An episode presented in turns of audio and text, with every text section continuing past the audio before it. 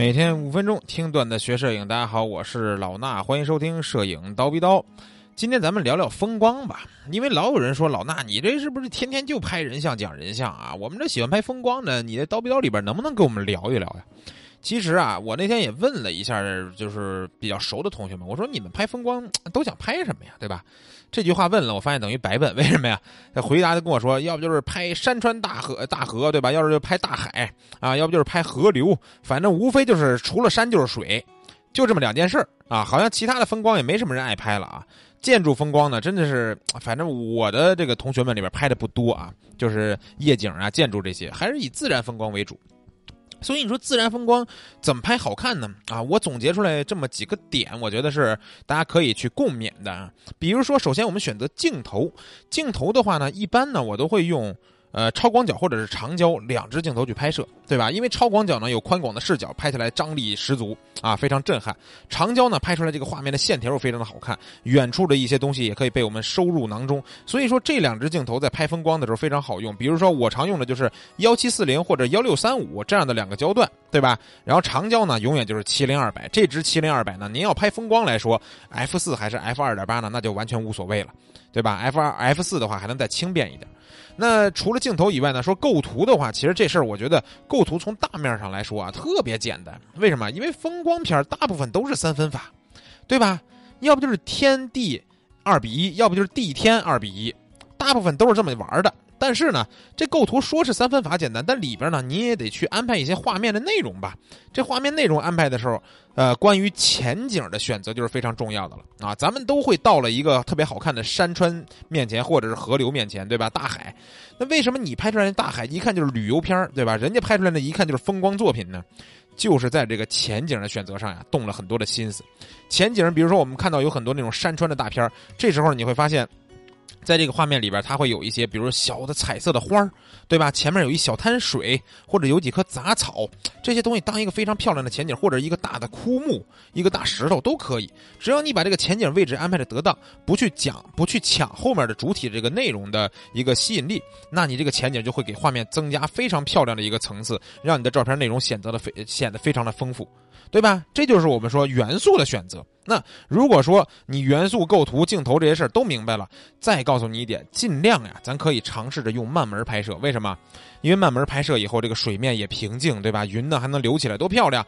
所以说，如果你拍慢门的话，你得用一个叫 ND 滤镜的东西。如果你有这个 ND 滤镜，那好了，参数我告诉你非常简单，快门就是三十秒，对吧？咱就定死了，就三十秒啊。感光度呢就是一百，也定死了。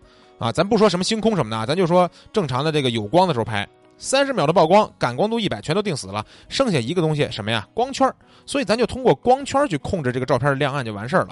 那这时候一般这个光圈啊会在九到 f 十六都有可能。根据你那个滤镜的一个呃 ND 减光的程度来说，对吧？你要是说 ND 减光，你咔 ND 两千，你拍一日出，那完蛋了。那你这光圈可能得开的特别大了，那就不好看了，对吧？这时候咱就得适当的也去调一调别的参数了。但是如果说我们用的是 ND 一千或者 ND 两千，你拍哎正常的白天。光线比较充足的时候，那就 f 九到 f 十六基本就 OK 了。如果你没有滤镜呢，也没关系啊。没有滤镜呢，我们也可以把光圈设置到小一点，比如说十八、二十，对吧？或者是最小你设置到二十二。二十二的时候光这个画质是有点影响啊，但是你可以设置到二十二。然后呢，感光度还是一百，对吧？为了拍风光，咱这画质稍稍微好一点。原生感光度一百就一百，有的原生感光度五十六十的，您就设最低也可以，对不对？咱别用那拓展的，咱就用原生这个。然后。再到快门这块呢，你就可以稍微的放慢那么一丢丢。注意，如果你没有滤镜，那你的快门只能放在那么一丢丢，你也很难大白天的啊，你很难坚持到一秒啊。你看，是男人就坚持一秒钟，一秒钟你都坚持不了，为什么？因为一秒钟你都可能过曝，却拍出来一张纯白的照片。所以说，除非是这个日出日落的时候啊，你可以用这种小光圈不搭滤镜去拍一个慢门。那其他时候呢，我建议你们没有滤镜的话，考虑堆栈。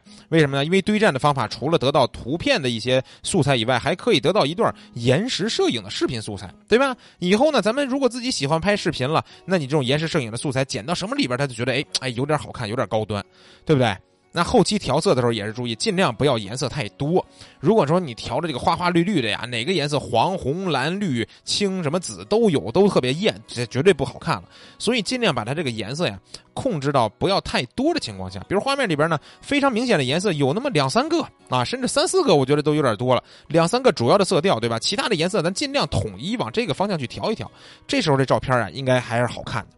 所以今天呢，唠唠叨叨跟大家说了半天，就是想告诉大家，我平时呀，如果说拍风光的时候，我会用什么样的思路，用什么样的方法去拍啊？当然了，拍风光啊是一件费钱的事儿，您能拍到什么样的风光，还是取决于您能花多少钱和多少时间，去到什么地儿，等多少时间，等到这个好的天气来，对吧？能去落基山的，绝对比我跟我们家门口那臭水沟拍的要强啊！从我不是大师的角度来说啊，大师能把臭水沟拍出来艺术片，我拍不了，对吧？所以呢，风光是有点难，有点费钱。啊，咱们喜欢拍的也是希望大家能够多出大片儿好吧？在这个今天这期节目的最后啊，也提醒大家一下，如果你想学一些修图后期的知识的话，你可以到我们蜂鸟微课堂的微信号里边啊，蜂鸟微课堂的微信公众号里边回复四个字儿我爱修图”啊，你就可以得到我们的免费公开课的报名链接。每天两节课呀，我跟大师老师几乎能陪你们聊个四五个小时的啊，来我们的直播课跟我们玩吧。咱们这期节目就聊到这儿，下期再见。